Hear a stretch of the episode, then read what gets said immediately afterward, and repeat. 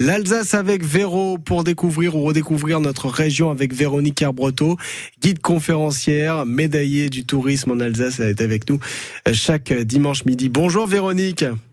Bonjour, bonjour à tous et comme toujours je suis heureuse de vous retrouver pour ma nouvelle chronique L'Alsace avec Véro. Alors n'hésitez pas à me contacter au 06 80 50 05 78 pour toutes vos visites en Alsace et à consulter mon site www.strasbourg-visite sans e Suivez le guide. Ce dimanche, je vais vous parler d'une nouvelle exposition au musée d'art moderne et contemporain de Strasbourg, située un place Hans Harp est visible jusqu'au 31 juillet. Donc vous avez le temps.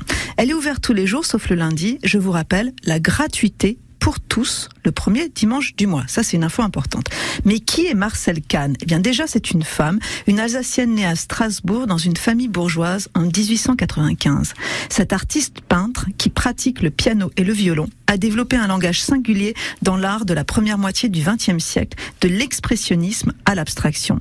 Le parcours de l'exposition, conçu de façon chronologique, rassemble plus de 400 œuvres de l'artiste entre peinture, sculpture, photographie et coulage, qui couvrent en fait l'ensemble des pratiques et des supports qu'elle a Le musée de Strasbourg bénéficie du fonds d'atelier et d'archives de plus de 350 œuvres offertes par l'artiste en 1980, juste un an avant sa mort. Alors, Marcel Kahn grandit dans une famille de banquiers, de commerçants mélomanes et cultivés.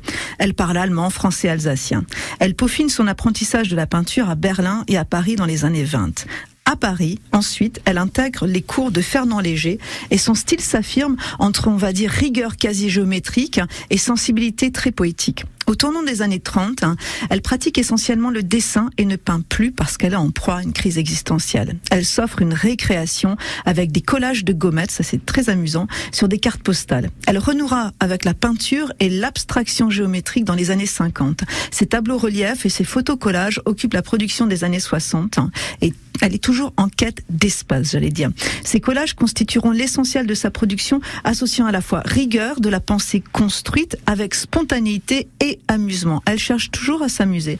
En maison de retraite, elle utilisera les matériaux qui lui sont accessibles comme de l'emballage ou de la récupération. Et ces supports plus ou moins inattendus sont rehaussés de crayons et réemployés dans des compositions abstraites. Donc la façon dont elle métamorphose les objets du quotidien les plus modestes nous plonge en quelque sorte dans un monde sensible et vibrant qu'elle renouvelle en permanence. Alors le très beau catalogue d'exposition édité par les musées de Strasbourg, en vente au tarif de 44 euros, est un complément essentiel pour ceux qui s'intéressent à l'œuvre de cette artiste discrète et à la fois avant-gardiste qui a travaillé, comme je le disais avant, de l'infiniment petit à l'infiniment grand.